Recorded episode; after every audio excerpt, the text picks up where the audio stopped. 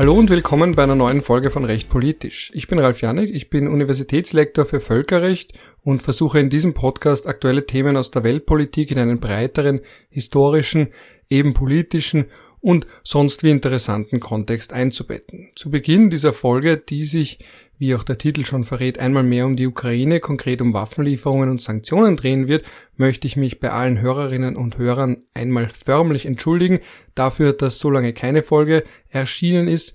Ich habe sehr viel zu tun gehabt, habe immer noch sehr viel zu tun und manchmal rückt dann die Priorisierung des Podcasts ein wenig nach unten, was mich aber ein wenig traurig macht, was ich sehr schade finde, weil ich diesen Podcast sehr gerne mache und ich freue mich auch, das möchte ich an dieser Stelle gleich voranstellen, immer wieder über die Rückmeldungen, die ich von euch da draußen bekomme. Und damit wären wir auch schon beim ersten Thema, nämlich den Waffenlieferungen. Ich habe dieses Thema einerseits ausgewählt, weil in letzter Zeit sehr viele absurde Takes aufgekommen sind, also eben absurde Behauptungen, realitätsfremde Behauptungen oder halbgebildete Behauptungen mit natürlich dem Zusatz, dass ich selber mich natürlich auch immer wieder hinterfragen muss. Jeder von uns muss sich hinterfragen, inwiefern er Expertise über derart militärisch komplexe Fragen hat und überhaupt haben kann. Konkret der Anlass, warum ich aber dieses Thema jetzt gleich voran aufgreife, ist, dass ich vor einigen Wochen mittlerweile gesprochen habe mit Richard David Brecht in einem informellen Rahmen. Das war im Zusammenhang mit dem vom steirischen Club Alpbach organisierten äh, Dialog, Pfingstdialog, Geist und Gegenwart. Da hat er einen Vortrag, eine Keynote-Speech gehalten und danach am Abend war es dann so, dass ein Schwein verköstigt wurde. Also das war eben auch das Generalthema. Nicht Schwein natürlich, aber eben Nachhaltigkeit, Green Deal und dergleichen. Und da hat es dann eben geheißen, wenn man ein Schwein schlachtet, muss man nachhaltig gedacht auch wirklich alles davon essen. Und dann dachte ich mir, wenn ich da jetzt schon den Richard David Brecht, den ich sehr oft im Fernsehen sehe, wie wir alle, und von dem ich und seine Meinungen, das muss ich gleich voranstellen, sehr wenig halte. Ich habe das Gefühl, dass er zu allem was sagt und damit aber zu wenigen, zu wenigen Dingen das Richtige. Ähm, da dachte ich mir, okay, bevor ich da jetzt immer über Twitter mich über ihn aufrege, jetzt habe ich die Chance, direkt mit ihm zu sprechen und diese Chance möchte ich auch nützen. Es hat sich dann ergeben ein sehr langes Gespräch, ein sehr intensives Gespräch und ein Gespräch, das meine Meinung über ihn gewiss nicht gebessert hat. Ich möchte jetzt aber auch nicht hinter seinem Rücken reden. Gut, ihm kann es egal sein. Er hat äh, ja, Tausende, Abertausende von Fans und Lesern und Menschen, die ihm zuhören. Ich habe nicht ganz so viele Menschen. Das heißt, es wird ihn zwar nicht jucken, aber dennoch möchte ich da jetzt auch nicht quasi ohne seiner Beteiligung über ihn sprechen. Äh, worüber ich aber sprechen möchte, sind seine Ansichten und zwar vor allem konkret zum Thema Waffenlieferungen. Hier habe ich ihn auch als Quasi-Gast. Ich habe einen Ausschnitt aus seinem Gespräch, aus einem seiner vielen Gespräche mit Markus Lanz, wo er über Waffenlieferungen gesprochen hat. Und diesen Ausschnitt möchte ich euch jetzt vorspielen und daran anschließend ein wenig darüber diskutieren, was denn dahinter steckt und wie man das auch anders sehen kann. Aber jetzt hören wir mal ganz kurz rein bei Richard David Brecht himself. Gibt es eine realistische Perspektive, dass durch mehr Waffenlieferungen, als wir es bisher gemacht haben, ja, gerade Deutschland-Waffen sind ja zum großen Teil da noch gar nicht angekommen, die Ukraine in eine Position der Stärke gebracht werden kann? Oder wird die Verlängerung des Krieges nur zu einer immer größeren Zerstörung des Landes führen und einer immer schlechteren Ausgangsbasis der mhm. Ukraine? Das ist der Punkt über den wir diskutieren und wo sich auch die Militärs extrem uneinig sind. Und ihr wärt dafür, das einzustellen? Wir wären dafür, das jetzt nicht von heute auf morgen einzustellen, sondern wir wären dafür, eine Initiative zu machen, eine internationale, ja. die sozusagen signalisiert, wir sind bereit, mit dir zu reden. So, jetzt gibt's viele Leute, die sagen, nachvollziehbarerweise, mit dem, mit, mit dem Putin kann man nicht reden. Die reden doch die ganze Zeit mit dem. Macron, Macron macht sich sogar so klein und sagt, man, man darf den nicht so sehr demütigen. Wir müssen dem eine gesichtswahrende Lösung ja, anbieten. Ja, aber es ist aber ein Vorstoß, dass man sagt, pass auf, hier, das und das und das und das, ja, über diese Dinge reden wir mit dir. Den hat es bisher nicht gegeben. Putin hat, bevor er einmarschiert ist, einen Katalog hingelegt und hat gesagt, ich habe zehn Punkte. Richard, Entschuldige. So, und diese die Punkte, ich sage ich noch zu Ende, ja, diese ja. zehn Punkte, da gibt es viele Punkte von, über die werden wir nicht diskutieren. Ja? Mhm. Aber es gibt vielleicht zwei oder drei Punkte, über die wir diskutieren könnten. Und das ist etwas, diese Bereitschaft, die müssen wir signalisieren.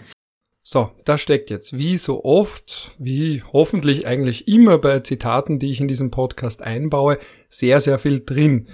Zuerst einmal müssen wir uns als Vorfrage damit auseinandersetzen, was Russland denn jetzt eigentlich genau will. Das weiß nämlich niemand so genau. Wir haben die unterschiedlichsten russischen Forderungen gehört. Von Demilitarisierung der Ukraine, wo dann die Frage natürlich ist, äh, was heißt das, wenn die Ukraine gar keine Waffen hat? Wie sicher ist sie dann überhaupt? bis hin zu einer Neutralität für die Ukraine, was für österreichische Ohren natürlich ganz, ganz toll klingt, weil wir mit der Neutralität sehr positive Erfahrungen gemacht haben. Einerseits haben wir dadurch unsere Unabhängigkeit erlangt, also konkret das Ende der Besatzungszeit nach dem Zweiten Weltkrieg. Sie hat uns auch geholfen, uns außenpolitisch größer zu machen, als wir eigentlich waren, vor allem in der Ära Kreisky. Sie hat auch dazu beigetragen, dass Wien einer von nur vier UN-Sitzen ist und sie hat auch noch dazu, dazu beigetragen, dass die Österreicher sich als Nation fühlen. Also diese sogenannte aktive Neutralitätspolitik unter Bruno Kreisky, mit der er dann auch ganz aktiv versucht hat, Brücken zu bauen, um diese Phrase, die jetzt auch so oft aufkommt, äh, zu bemühen, dass er versucht hat, da auch zu der sogenannten dritten Welt beziehungsweise zu sozialistischen Staaten, zu den Non-Aligned States, also den Staaten, die weder Teil des Westens noch des Ostens waren, dass er da noch Annäherungen eben gesucht hat, Brücken gebaut hat und damit eben diplomatisch Österreich größer erscheinen hat lassen, als es wirklich war. Das waren alles Teile, die dazu beigetragen haben, dass die Österreicher, die ja damit leben mussten, dass sie keine Monarchie mehr hatten, dass sie kein Imperium mehr hatten, keine Großmacht mehr waren nach dem Zerfall der österreichisch-ungarischen Monarchie, dass sie sich zumindest groß fühlen konnten. Und das ist natürlich auch der Grund, warum wir uns dann denken, ja, warum nicht auch für die Ukraine? Aber das ist natürlich nicht so einfach, weil einerseits muss ein neutraler Staat, das klingt für österreichische Ohren vielleicht ein wenig überraschend, aber doch militärisch sehr stark aufgestellt sein, was eben sich wiederum spießt mit dem vorigen Punkt von Russland, einer Demilitarisierung der Ukraine, oder äh, die Ukraine müsste Sicherheitsgarantien bekommen, was sich aber wiederum nicht mit Neutralität verträgt, weil das würde ja heißen, dass zum Beispiel ein Staat wie die USA für die Sicherheit und Verteidigung der Ukraine sorgt, was aber wiederum sich nicht damit verträgt zu sagen, man möchte in keiner Weise in irgendein Lager eingeteilt werden. Also das ist schon mal ein Punkt, wo sich da was widerspricht. Und was ich auch noch all jenen sagen möchte, die immer wieder betonen, die Ukraine solle doch einfach neutral werden. Sie war schon mal mehr oder weniger neutral. Sie hatte in ihrer Verfassung, die 2014 bis Ende 2014 gegolten hat, ja drin stehen, dass es keine fremden militärischen Stützpunkte geben soll, mit Ausnahme natürlich von der Krim-Halbinsel und dem russischen Stützpunkt auf Sevastopol, der aufgrund eines Vertrages geschaffen wurde, der wiederum nach dem Ende des Kalten Krieges und dem Zerfall der Sowjetunion geschaffen wurde. Aber davon abgesehen war konkret in Artikel 18 der damaligen Verfassung eindeutig davon die Rede, dass keine fremden Militärbasen auf ukrainischem Gebiet errichtet werden sollen. Das heißt, sie war in gewisser Hinsicht neutral, es hat ihr aber trotzdem nicht davor geholfen, dass die Krim annektiert wurde und dass auch im Juli 2014 der Krieg im Osten der Ukraine schon begonnen hat, sowohl ein internationaler bewaffneter Konflikt zwischen der Ukraine und Russland direkt, als auch ein nicht internationaler bewaffneter Konflikt zwischen den ukrainischen Streitkräften und Separatisten, die aber wiederum von Russland unterstützt wurden. Ja, also das hat jetzt nicht in irgendeiner Form sonderlich viel beigetragen zur Sicherheit der Ukraine. Ein weiterer Punkt von Russland ist natürlich die Anerkennung dieser Gebietsherrschaft über die Krim, also dass sie eben sagt, so, jetzt soll sich die Ukraine damit abfinden, dass die Krim uns gehört. Aus russischer Sicht ist sie sowieso schon das eigene Staatsgebiet. Äh, das geht aber nicht so einfach. Also das moderne Völkerrecht sagt eindeutig, dass die gewaltsame Herauslösung von Staatsgebiet und Eingliederung in das eigene Land verboten ist. Das ist ein alter Grundsatz, der schon in den 1930er Jahren geprägt wurde. Man spricht hier von der Stimson-Doktrin, benannt nach dem damaligen US-Außenminister, der im Zusammenhang mit der japanischen Invasion in Manchukuo, also in einem Teil von China, wo man danach ein Marionettenregime installiert hat, gesagt hat, wir werden das nicht anerkennen, weil es eine Verletzung vom Antikriegspakt, also dem Kellogg-Briand-Pakt aus dem Jahr 1928 ist. Und dieser Grundsatz wurde später mehr und mehr geprägt, vor allem nach dem Ende des Zweiten Weltkriegs, ist unzweifelhaft klar, dass die gewaltsame Eroberung von fremdem Staatsgebiet, also eine Annexion, völkerrechtswidrig ist und nicht anerkannt wird und auch nicht anerkannt werden darf. Und abgesehen davon wäre ja die Zustimmung der Ukraine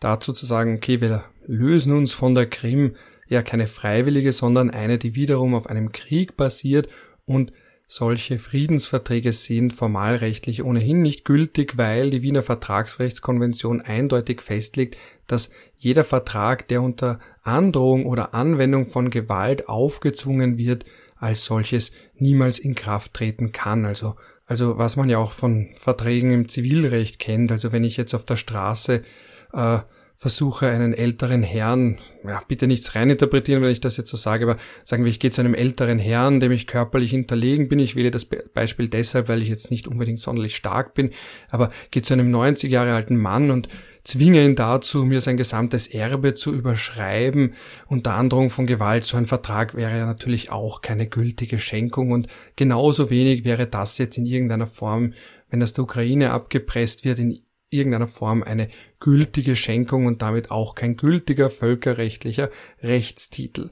Ja, das gleiche gilt natürlich auch für das weitere Kriegsziel Russlands, vermeintliche Kriegsziel Russlands, dass die Ukraine doch die beiden Volksrepubliken Donetsk und Luhansk anerkennen solle. Auch da einmal mehr das würde ja unter Gewaltandrohung geschehen und auch eine solche Sezession, die noch dazu durch die Unterstützung Russlands überhaupt erst faktisch herbeigeführt wurde, ist im Völkerrecht nicht vorgesehen. Das wissen wir, das weiß vor allem Russland alleine schon wegen dem Kosovo, wo es ja auch sagt, das ist jetzt kein eigenständiger Staat und auch mit seinem Vetorecht im Sicherheitsrat verhindert, dass der irgendwann einmal UNO-Mitglied wird. Interessanterweise hat aber, das muss man auch sagen, Russland schon früh den Weg geebnet für solche Anerkennungen von einzelnen Teilrepubliken, weil Russland im Zusammenhang mit dem Rechtsgutachten vom Internationalen Gerichtshof, das 2010 erstellt wurde, eine Stellungnahme abgegeben hat, in der es gesagt hat, dass eine Anerkennung oder eben eine Sezession dann möglich bzw. rechtlich sogar geboten ist, wenn es Unterdrückung von einem extremen Ausmaß gibt, also eine systematische, lang anhaltende Unterdrückung von einer Minderheit durch eine Mehrheit, die sich nicht in irgendeiner anderen Form beenden lässt. Also das nennt man Sezession als Rechtsbehelf beziehungsweise englisch Remedial Secession und da hat dann Russland aber gesagt, dass das im Kosovo nicht vorliegt und er sich deswegen nicht abspalten darf. Aber gleichzeitig kann Russland jetzt sagen, naja, wir haben ja schon 2010 die Rechtsmeinung geäußert, dass man in solchen Extrem- und Ausnahmefällen eine Sezession befürworten kann, ja sogar soll, und jetzt behauptet Russland ja bekanntermaßen, dass es einen Völkermord gäbe in der Ukraine an ethnischen Russen und hat das ja auch als Kriegsgrund ver wendet. Und das ist natürlich, das muss man auch an der Stelle betonen, natürlich eine höchst rechtsmissbräuchliche Anwendung des Völkermordverbots bzw. der Völkermordkonvention, die sagt zwar, dass Staaten Maßnahmen ergreifen sollen, um Völkermord zu verhindern und eben auch entsprechend zu bestrafen, aber sie ist keine eigene Rechtsgrundlage für die Anwendung von Gewalt. Und darüber hinaus muss man natürlich einmal mehr klarstellen, dass es keinen wie auch immer gearteten Völkermord gibt an der russischsprachigen oder ethnisch, was auch immer das im Konkreten heißen mag, ethnischen russischen Bevölkerung in der Ukraine. Also das ist eine ganz, ganz offensichtliche missbräuchliche Anwendung der Völkermordkonvention, um es noch einmal zu betonen. Und deswegen hat auch der Internationale Gerichtshof eindeutig angeordnet, mit nur zwei Richtern, die da nicht zugestimmt haben, ganz zufällig der russische und eben auch die chinesische Richterin, aber hat eben angeordnet, dass die Kampfhandlungen sofort einzustellen sind. Und die Ukraine hat wiederum den Internationalen Gerichtshof angerufen, weil sie klarstellen möchte, dass es hier einerseits gar keinen Völkermord gibt und andererseits das ohnehin keine Rechtsgrundlage ist. Aber diese Frage entfällt ja sowieso, weil die könnte man moralisch stellen, aber sie entfällt insofern, als dass es ja ohnehin keinen gibt um das noch einmal zum x-ten Mal zu betonen. Aber das ist eben so ein wichtiger Punkt, weil ja der Gedanke, Völkermord zur Not sogar militärisch zu verhindern, ein wichtiger und ein zentraler ist, der nicht nur auf einer völkerrechtlichen Ebene diskutiert werden muss, sondern auch auf einer moralischen, aber eben nicht mit derart schlechten Beispielen. Und das bringt uns jetzt zu der letzten vermeintlichen russischen Forderung, nämlich diese Denazifizierung, also was im Endeffekt bedeutet, diese Forderung nach einem Regime Change, also eben, dass man die Regierung Zelensky beziehungsweise ganz allgemein das bestehende politische System in der Ukraine stürzen möchte. Das ist auch wiederum eine ganz, ganz offensichtliche Verletzung der Souveränität und aller Grundsätze des Völkerrechts und natürlich stürzt man da jetzt noch dazu eine von mir aus in irgendeiner Form nicht perfekt demokratische Regierung, welche ist das schon? Wir können auch gerne lange und breit, vor allem eben nach dem Krieg, darüber diskutieren, welche demokratischen Defizite und menschenrechtliche Defizite von mir aus auch und rechtsstaatliche Defizite und Defizite bei der Korruptionsbekämpfung es in der Ukraine geben mag, aber das ist jetzt nicht der Punkt. Also wenn wir damit anfangen, jeden Staat attackieren zu dürfen, der vielleicht irgendwelche rechtsstaatlichen Probleme hat, äh, ja, dann hören wir überhaupt nicht mehr auf, weil dann kann bis auf ein paar Länder, sagen wir Island vielleicht oder Dänemark, wenn man da Borgen schaut, da muss man immer ein bisschen darüber schmunzeln, aus welchen Gründen Leute dort zurücktreten oder in die Bredouille geraten, also vor allem für den gelernten Österreicher denkt man sich da oft, echt, das ist dort ein Problem, das wäre bei uns ja nicht einmal eine Schlagzeile. Aber weg von diesem Exkurs noch einmal zur Klarstellung, äh, ungeachtet dessen, wie demokratisch die Ukraine ist und welche rechtsstaatlichen Probleme sie haben mag, das alles ist natürlich keine wie auch immer geartete Grundlage, da jetzt einen Regime Change gewaltsam vorzunehmen oder von Denazifizierung zu sprechen. Ganz allgemein ist diese inflationäre Verwendung absurd und noch absurder ist es, dass sie teilweise sogar trotzdem in irgendeiner Form Anklang findet, äh, wenn man einfach pauschal alle Menschen äh, im Westen oder eben in der Ukraine als Nazis bezeichnet. Man sieht auch, dass da Russland einen anderen Umgang mit der Zeit des Zweiten Weltkriegs hat, aber das ist vielleicht Thema für eine spätere Folge, äh, um da nichts, nicht zu viel zu vorwegzunehmen, aber da habe ich schon einen recht spannenden Gast im Auge. Ja, und auf dieser Grundlage möchte ich jetzt noch einmal die große Frage stellen, in den Raum stellen, worüber will man hier verhandeln und mit wem will man hier verhandeln und vor allem will man der ukrainischen Regierung bzw. Bevölkerung zumuten, mit jemandem zu verhandeln, der einen auslöschen möchte, der das politische System, das man hat, komplett ändern möchte, von außen ändern möchte, der eine Art der Kriegsführung gewählt hat, wie die, die wir gesehen haben in den letzten Monaten von Russland. An dem Punkt möchte ich auch ganz kurz betonen, dass ich es sehr interessant im negativen Sinne finde, wie schnell wir uns daran gewöhnt haben, also von einer physischen Kastration von Soldaten, von ukrainischen Soldaten und Kriegsgefangenen, die eine ganz offensichtliche Verletzung ist des dritten Genfer Abkommens zum Schutz von Kriegsgefangenen, äh, wo explizit auch drin steht, dass sie nicht in irgendeiner Form misshandelt oder verstümmelt werden dürfen, bis hin zu Meldungen von Massenvergewaltigungen. Auch sexuelle Gewalt ist ja eine traurige Kriegstaktik, um den Gegner zu demoralisieren, um Macht zu demonstrieren, um Männer zu unter Anführungsstrichen entehren, äh, Schock und Schrecken in der Zivilbevölkerung zu verbreiten.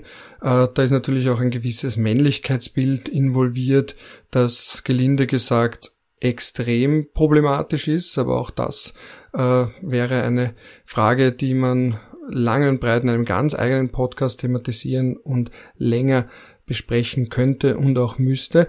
Aber unterm Strich, man kommt gar nicht mehr nach, damit zu sammeln, welche Verletzungen des Kriegsrechts es gibt von russischer Seite. Und dennoch scheinen wir uns daran gewöhnt zu haben, sind schon fast apathisch in den ersten Tagen und Wochen, hat das noch für Aufsehen gesorgt. Jetzt sind solche Massaker, ja, gibt's, äh, schaffen wir es teilweise gar nicht mehr in die Medien und erst recht auch nicht mehr in die öffentliche Debatte. Also wir reden jetzt schon viel mehr, was erwartbar war, aber doch früher als vielleicht gedacht, für mich zumindest, viel mehr darüber, wie wir selbst unter Anführungsstrichen unter diesem Krieg leiden. Aber zu dem Punkt komme ich ja noch, wenn wir dann ein wenig über die Sanktionen im zweiten Teil sprechen.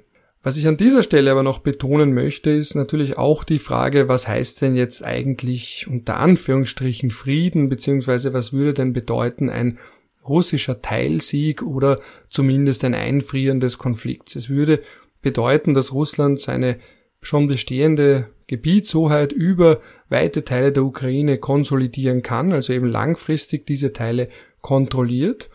Dabei vergisst man oft, also vor allem jene, die sich gegen Waffenlieferungen aussprechen, äh, dass mit dem Ende eines Krieges nicht notwendigerweise Frieden und Freude und Eierkuchen Einzug finden, nämlich dass die betroffene Bevölkerung sehr wohl leidet. Also es ist jetzt Russland schon nicht gerade ein menschenrechtliches Paradies mit höchsten Lebensstandards und die betroffene Bevölkerung würde jetzt auch nicht gerade ein wunderschönes Leben führen unter russischer Besatzung. Dann wird natürlich dabei auch vergessen, dass sehr oft, wenn die reguläre Armee geschlagen ist oder sich eben in irgendeiner Weise zurückzieht, daraus jetzt nicht notwendigerweise folgt, dass der Krieg als solcher vorbei ist. Es ist nur ein Teil, eine Phase des Krieges vorbei. Sehr oft kann das münden direkt in einen Guerilla, also in einen kleinen Krieg. Das ist ja überhaupt der Ursprung dieses Wortes der stammt ja daraus, dass die regulären spanischen Streitkräfte von Napoleon besiegt wurden, aber dann eben Guerillas, also eben kleine Kämpfer, damit begonnen haben, gegen Frankreich weiter zu kämpfen. Und diese Art von Kriegen, jetzt ohne sie zu romantisieren, wenn man da jetzt denkt an äh, Che Guevara und eben die Schriften von Mao Zedong und so weiter und so fort, sind extrem blutig, weil natürlich die Staaten, die fremdes Gebiet verwalten, nicht wissen, wie sie sonst damit umgehen sollen, als dass sie ganz massive Gewalt gegenüber der Zivilbevölkerung ausüben. Warum? Weil die Zivilbevölkerung ja für Guerillas gewissermaßen ein Schutzschild ist. Einerseits, weil Guerillas selbst sich nicht offen deklarieren als Kämpfer, weil sie ja militärisch unterlegen sind und deswegen die Konfrontation im offenen Feld scheuen. Und das bedeutet, dass eben jeder halbwegs junge, halbwegs fitte Mensch, und da sage ich bewusst nicht Mann, weil ja in der Ukraine auch viele Frauen kämpfen, ein potenzielles Ziel ist, weil ja natürlich von jedem halbwegs fitten Menschen, der eine Waffe bedienen kann oder sonst wie vielleicht einen Anschlag ausführen kann, eine Gefahr ausgeht. Und dann kommt noch dazu, dass die Zivilbevölkerung insofern ein Schutzschild ist, als sie natürlich Guerillas unterstützen kann auf sonstige Art und Weise.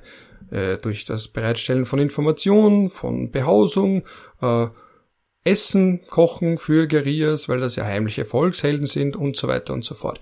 Und daher reagieren Staaten, vor allem solche Staaten wie Russland, auf Guerillakriege damit ganz gezielt gegen die Zivilbevölkerung vorzugehen, weil man einmal mehr deren Moral brechen möchte und vor allem sie auch davon überzeugen möchte, wenn man das so sagen kann, äh, die Guerillas nicht mehr zu unterstützen. Und das führt dann wiederum zu Flüchtlingsbewegungen und das nehmen die Invasoren und fremden Besatzer bereitwilligst in Kauf, weil sie die Ratio verfolgen, zu sagen, sie wollen Kontrolle über Gebiet nicht notwendigerweise über Menschen. Und da ist es einem lieber, dass die Menschen, die sich nicht wohlfühlen, fliehen, beziehungsweise die potenziell gefährlich sind oder jedenfalls nicht loyal sind, dass die schön alle fliehen und es sollen nur noch die übrig bleiben, die in irgendeiner Form sich zumindest abfinden und anfreunden können mit russischer Besatzung. Das kennt man übrigens auch schon aus Syrien. Da gibt es eine Stellungnahme von, also gibt sicher sehr viele, aber eine kann ich mich erinnern, die war von einem ranghohen General, ich glaube der Luftstreitkräfte, der eben gesagt hat, dass die syrische Bevölkerung natürlich dezimiert ist, aber gleichzeitig nur noch die da sind, die eben loyal sind und die nicht in irgendeiner Form die Waffen erheben werden gegen Bashar al-Assad. Also das ist ein bisschen die zynische Logik dahinter. Hauptsache Gebiet, Hauptsache eigener Machterhalt und wie viele Menschen auf diesem Gebiet noch leben, ist von allenfalls tertiärer Bedeutung. Und damit geht auch einher ein weiterer Punkt in Bezug auf die russische Okkupation, dass das jetzt zwar ein vordergründig ideologisch motivierter Krieg ist, das wird dann auch eine Rolle spielen, wenn wir darüber sprechen, wie resilient Russland in Bezug auf Sanktionen ist, aber eben nicht nur, weil die Gebiete, die Russland schon erobert hat und noch erobern möchte anscheinend, sind sehr ressourcenreich. Das heißt, und das sieht man ja auch in einigen Artikeln, die das schon betont haben. Da geht es nicht nur darum, jetzt eben, was ich schon vorhin gesagt habe, Denazifizierung unter Anführungsstrichen und Sicherheitsinteressen und Einflusssphären und so weiter und so fort, sondern eben auch darum, sich die Ressourcen, die die Ukraine nun mal hat, auch unter den sprichwörtlichen Nagel zu reißen. Das ist ein Punkt, der sehr oft dabei untergeht, der auch eine Rolle spielt bei der Frage des Wiederaufbaus der Ukraine. Auch die Ukraine hat Gas, auch die Ukraine hat andere natürliche Ressourcen, die man dort abbauen kann und insofern ist es jetzt auch entscheidend, welche Gebiete man erfolgreich verteidigen oder sogar zurückerobern kann, weil das natürlich dann auch wirtschaftlich für das langfristige Schicksal der Ukraine und seiner Bevölkerung eine Rolle spielen wird. Ja, ein weiterer Punkt, der auch zusammenhängt mit der späteren Diskussion rund um Sanktionen, betrifft natürlich auch die Signalwirkung nach außen. Äh, das ist ja auch die Debatte, die interessanterweise auch von Sergei Lavrov beziehungsweise ganz allgemein Russland lanciert wird, zu sagen, wollt ihr eine Welt, in der das Recht des Stärkeren lebt oder in der das Völkerrecht das letzte Wort hat.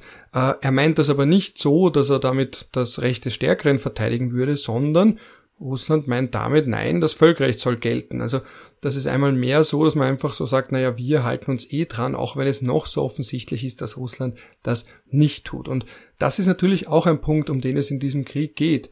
Sagt man, irgendwann muss man sich damit abfinden, naja, der Staat ist stärker und wir müssen da jetzt halt irgendwie, um Leid zu verhindern, was man faktisch, wie ich versucht habe, vorhin zu erläutern im Zusammenhang mit äh, den Folgen einer fremden Besetzung, Besatzung äh, ohnehin nicht tut, aber eben, dass man sagt, gut, wir möchten da jetzt Leid und weiteren Krieg verhindern, also finden wir uns damit ab, der Stärkere hat immer recht und der Schwächere gibt nach. Also eben nicht der Klügere gibt nach, sondern der Schwächere gibt nach. Das ist natürlich auch weltpolitisch, wenn wir jetzt an China beispielsweise denken, aber auch an andere Staaten mit potenziellen expansionistischen Ambitionen, also die ihr Gebiet erweitern möchten, die mehr Ressourcen sich unter den Nagel reißen wollen, in bester 19.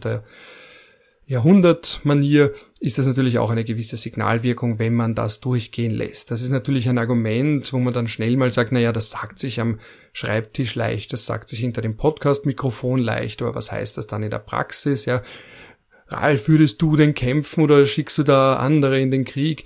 Ja, eh, aber das ändert nichts daran, dass wir uns immer noch ganz allgemein die Frage stellen müssen, was für eine Art von Weltordnung wir wollen. Und zu guter Letzt möchte ich auch nochmal ganz kurz betonen, dass Russland selbst wiederholt gesagt hat, dass es nichts zu verhandeln gibt, dass Verhandlungen zum gegenwärtigen Zeitpunkt keinen Sinn haben.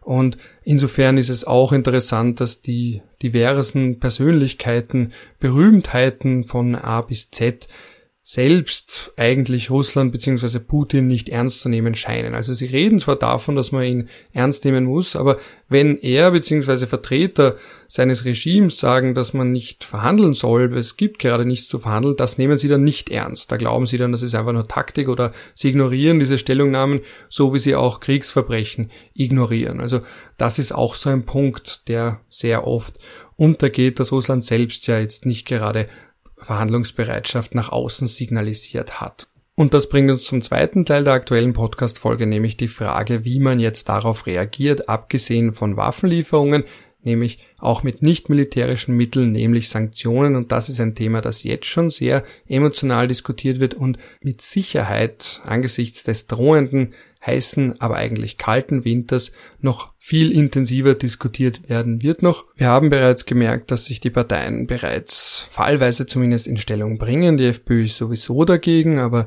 die hat ja auch einen Kooperationsvertrag mit Putins Partei unterzeichnet und dementsprechend sind ihre Positionen mit gewisser Vorsicht zu genießen.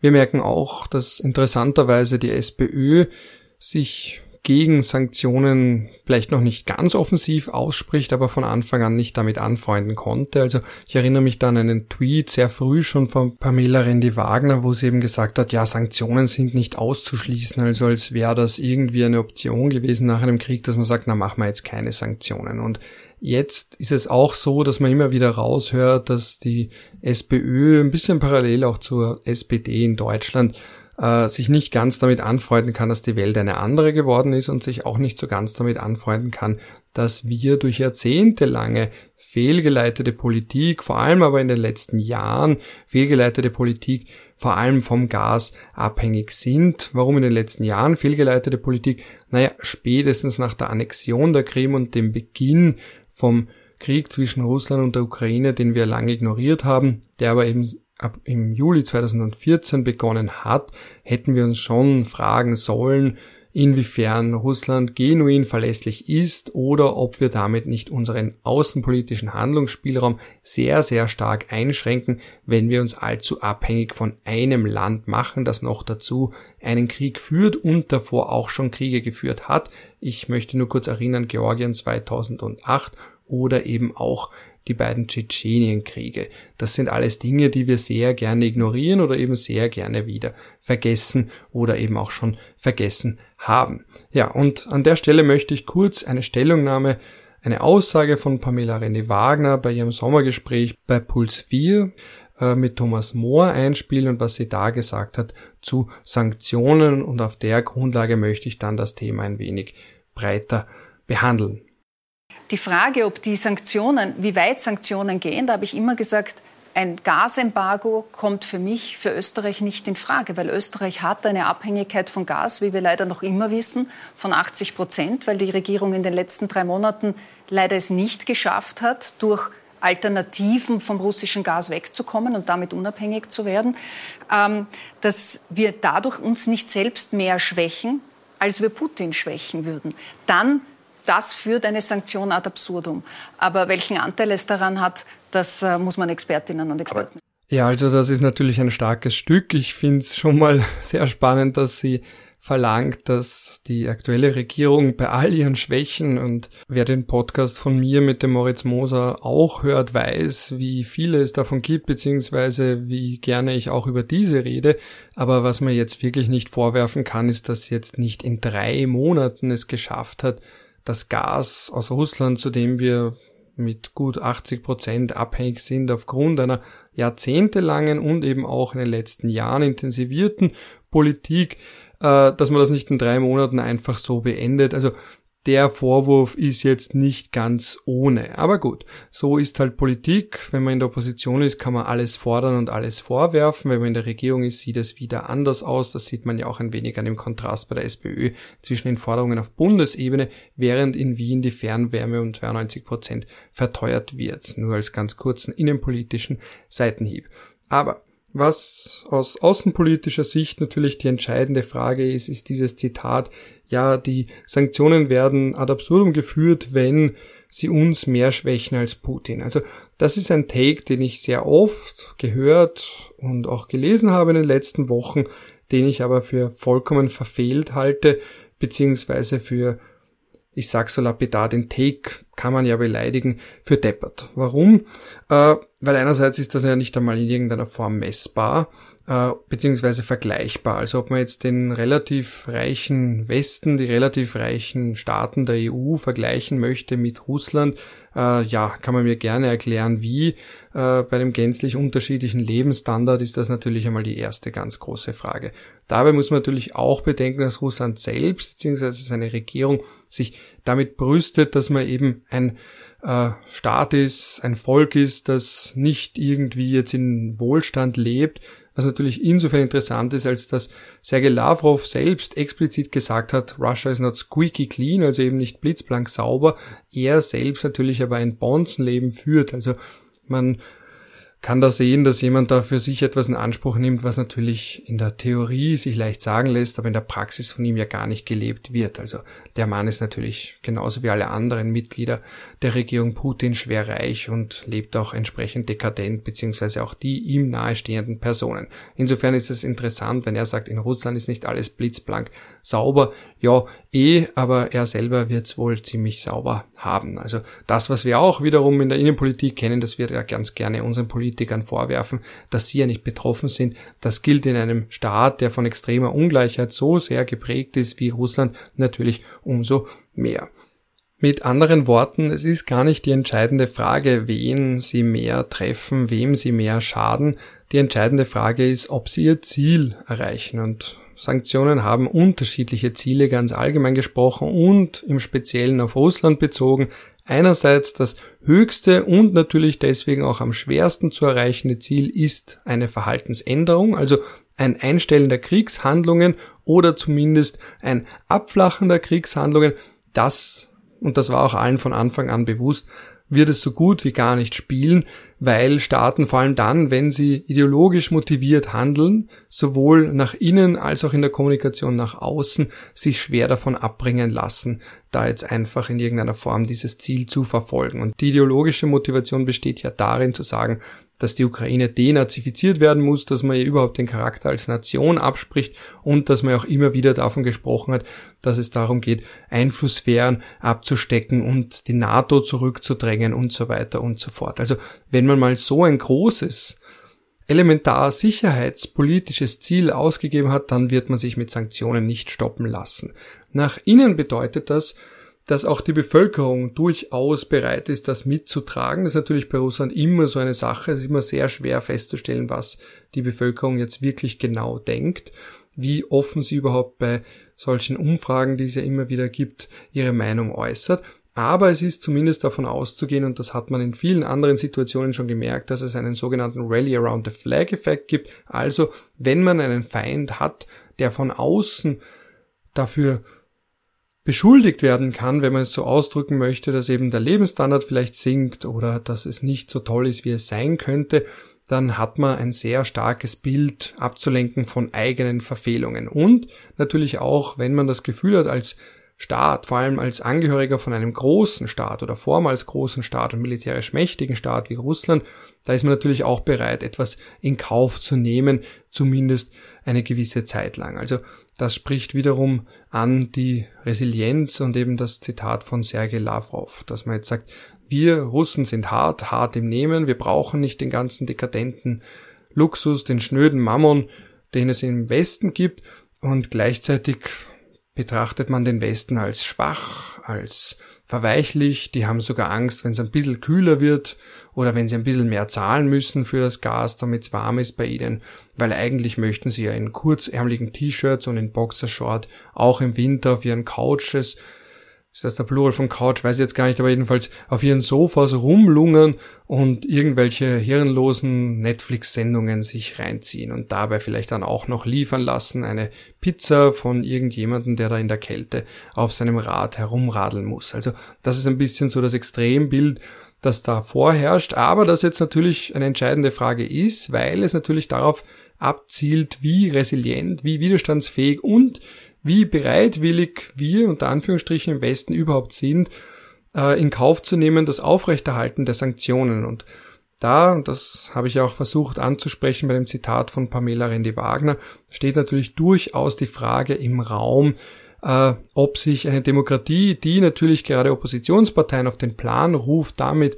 unter Anführungsstrichen äh, in Klammer billig Politik zu machen, einfach zu sagen, ja, die Sanktionen gehören überdacht oder abgeschafft oder beendet und dann ist wieder alles so, wie es vorher war und auf einmal ist das Gas ganz billig und überall ist es warm und es gibt wirtschaftlichen Wohlstand und ganz viele Jobs werden geschaffen. Also so wie es ja auch davor eigentlich nie war, so wie man jetzt sagen kann, alles liegt jetzt am Ukraine-Krieg und alle Probleme, die es schon länger gibt, sind dadurch ausgelöst, was man ja auch ein bisschen gesehen hat, oder nicht nur ein bisschen, eigentlich sehr massiv bei der Coronavirus-Pandemie und ihrer Bekämpfung, dass man auf einmal bei allem gesagt hat, ja, das liegt jetzt an Corona, obwohl das eigentlich viel tiefer gehende Probleme sind.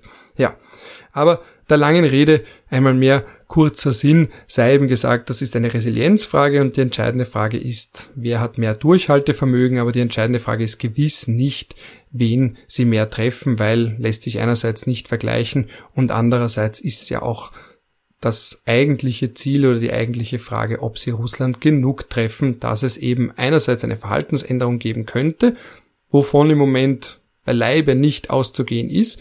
Aber das ist ja nicht das einzige Ziel, beziehungsweise das ist ja auch das unrealistischste Ziel. Das ist ja auch allen von Anfang an bewusst gewesen. Man kennt ja die Grenzen von Sanktionen in solchen Fällen. Die sind auch hinreichend dokumentiert. Es gibt sehr viele Arbeiten dazu.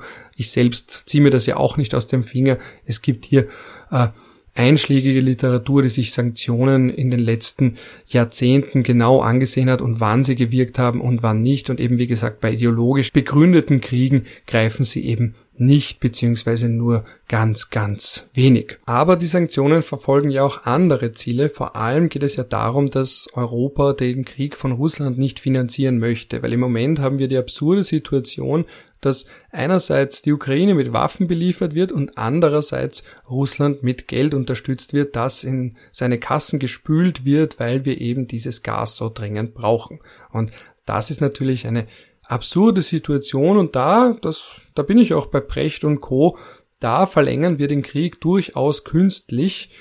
Und jetzt ist eben die entscheidende Frage, wie man Sanktionen so ausgestaltet, dass man den Krieg Russlands vielleicht nicht gar nicht finanziert, weil das eben nicht möglich erscheint, aufgrund der Abhängigkeit von Gas, aber zumindest so wenig wie möglich. Und damit einhergehend ist auch ein zweites Ziel von Sanktionen, das ich mir jetzt nennen möchte, nämlich dass man zumindest die Kosten in die Höhe treibt. Also dass man sagt, gut, ihr führt diesen Krieg, wir können euch mit nicht militärischen Mitteln nicht davon abhalten, aber wir können euch zumindest dafür zahlen lassen. Und jetzt ist eben die große Frage und ich bin beileibe kein Ökonom, aber ich habe sie am Rande dann mitbekommen unter Ökonomen, unter Volkswirten, die intensiv darüber diskutieren, wie groß die wirtschaftlichen Auswirkungen der Sanktionen überhaupt sind, es ist vor kurzem auch ein Paper erschienen von renommierter Stelle, konkret von Ökonomen der Yale University, also ein klingender Name, die eben festgestellt haben, dass die Sanktionen eine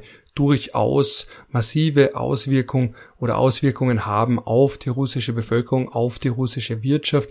Also, dass jetzt immer mehr sich verdeutlicht, dass sie eben nicht nur äh, symbolische Wirkung haben, sondern eben auch wirklich es geschafft haben, die russische Wirtschaft negativ zu beeinflussen beziehungsweise hart zu treffen. Und das ist ja, wie gesagt, das kann man schon sagen, primäre Ziel, weil das höchste Ziel einer Verhaltensänderung, einer unmittelbaren und eben schnellen Verhaltensänderung ja eigentlich von Anfang an illusorisch war und allenfalls langfristig hier natürlich eine Rolle spielt.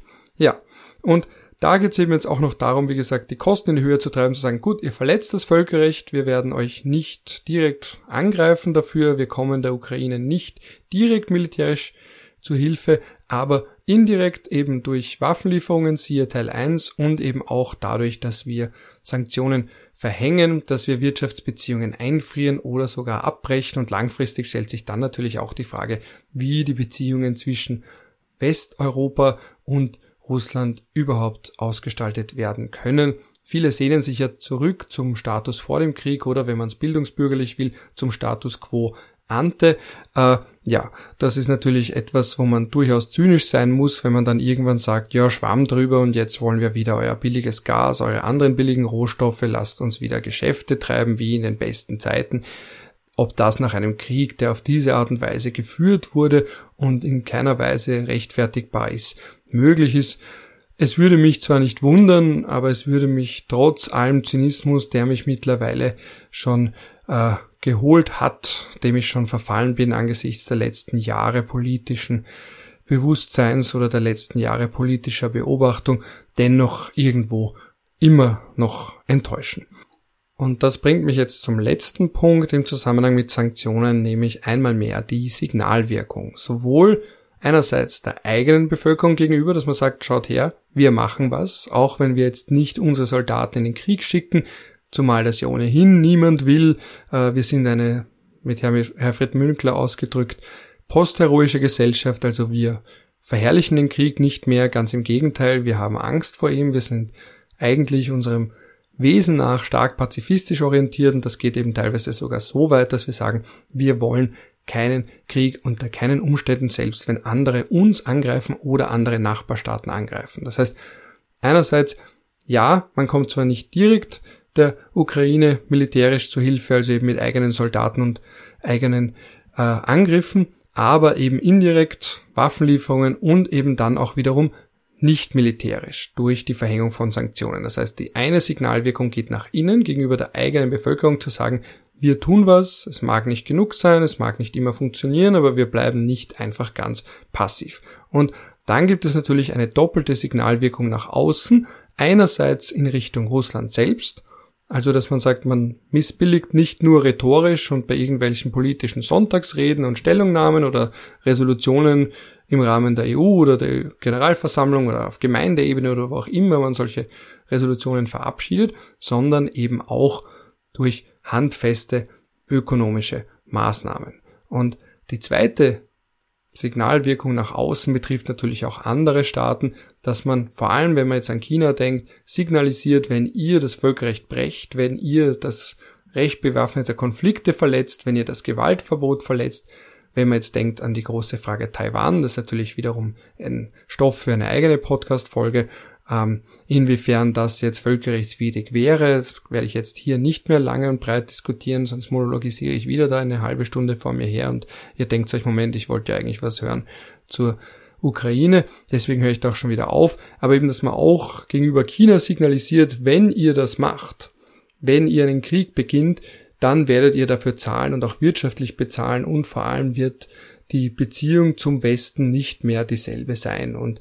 das kann jetzt sein sowas wie ein Exportverbot für Halbleiter aus Taiwan oder eben aus anderen essentiellen Exporteuren wie beispielsweise Korea und das kann natürlich auch sein, dass man nicht mehr die Waren aus China kauft, aber dabei muss man natürlich auch bedenken, dass wir von China richtig, richtig abhängig sind. Und wir sehen das jetzt gerade auch bei Russland. Diese strategisch schlecht kalkulierte Abhängigkeit führt ja auch dazu, dass wir eben nicht aus dem vollen schöpfen können, wenn es um Sanktionen geht, weil wir eben, wie man gehört hat, in der eingespielten Stellungnahme von Pamela Rendi-Wagner, zum Beispiel beim Gas, von Anfang an sagen, ja, das machen wir jetzt nicht, was aber wiederum dazu führt, dass im Notfall Herr Putin sagen kann, so, Daumen nach unten, Gas wird abgedreht, schaut jetzt selber, wie ihr eure Industrie mit Gas füttert oder wie eure Bevölkerung sich selbst im Winter irgendwie gut einheizen kann. Ja, aber das ist ein sehr langes Kapitel, diese lange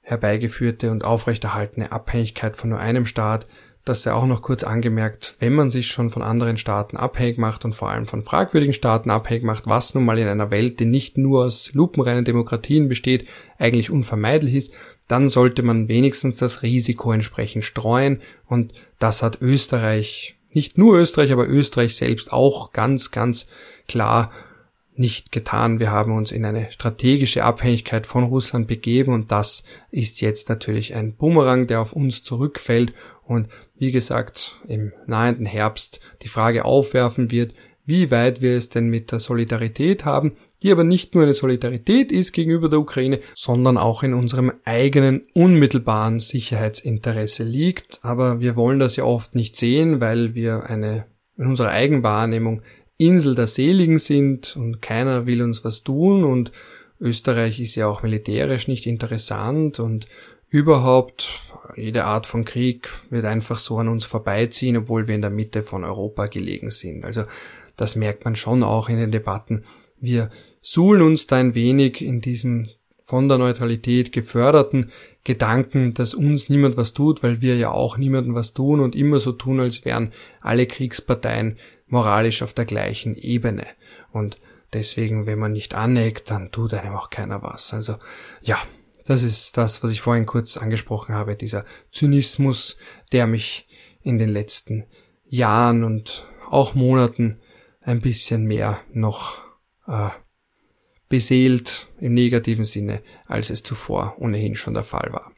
Gut, damit bin ich am Ende angelangt, endgültig am Ende der heutigen Folge. Einmal mehr möchte ich mich dafür entschuldigen, dass es so lange keine gegeben hat. Wie gesagt, es gibt leider viel zu tun. Es ist nie gut, wenn Leute mit meinem Fachgebiet, Stichwort Völkerrecht und Schwerpunkt Krieg und Menschenrechte, allzu viel zu tun haben, allzu viel auch medial nachgefragt werden. Äh, es ist natürlich auch schade, dass ich jetzt so lange keine Folge aufnehmen konnte. Es war mir eben, wie gesagt, eingangs erwähnt, wichtig, heute einmal mehr, einmal wieder eine aufzunehmen, weil mir dieses Thema auch so am Herzen liegt und weil es da so viele Missverständnisse meiner Meinung nach gibt. Und in diesem Sinne, einmal mehr möchte ich am Ende noch sagen, ich freue mich sehr, wenn ihr den Podcast liked auf der Podcast-Plattform eures Vertrauens wenn ihr die Folgen teilt, wenn ihr Rückmeldungen gebt und natürlich auch, wenn ihr den Spenden-Button klickt hin zum PayPal-Konto. Ich freue mich über jede noch so kleine Aufmerksamkeit. Ich freue mich auch über die kleinen Nachrichten, wie zum Beispiel für einen Kaffee, für ein Bier. Also ich bin eher der Biertrinker. Äh, ja, das ist immer wieder nett. Man freut sich auch, da sind wir wieder bei den Sanktionen, man freut sich auch über symbolische Akte.